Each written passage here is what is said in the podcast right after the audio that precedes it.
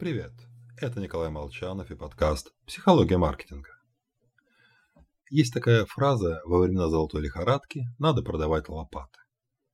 За ней скрывается чудесная история о Сэме Браннене, который шел по Сан-Франциско, держа в руке бутылку с золотым песком и пел главную песню гномов, согласно Терри Пратчету.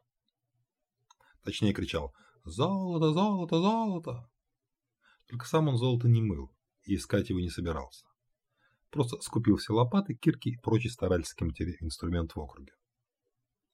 Мораль истории понятна всем, поэтому ее с удовольствием включают в многочисленные учебники по бизнес-менеджменту. Если вы стартап, то да, лучше продавать лопаты, а не ломиться вместе с толпой в свежехайповую темку.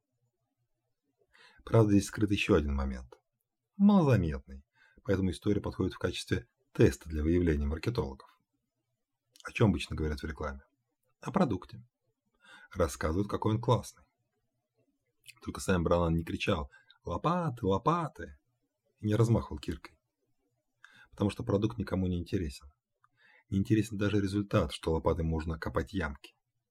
Раскрученная идея продавать не, дрил, не дрели, а дырки в стене устарела. Людям интересно золото. То, что они мечтают в итоге заполучить лично для себя.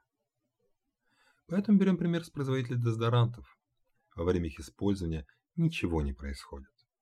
В рекламе его цены создают на этапе предвкушения награды, и покупатели предполагают, бессознательно, что произойдет магия, и за ними начнут бегать девушки. Ну или оглядываться парни. С вами был Николай Молчанов и подкаст «Психология маркетинга».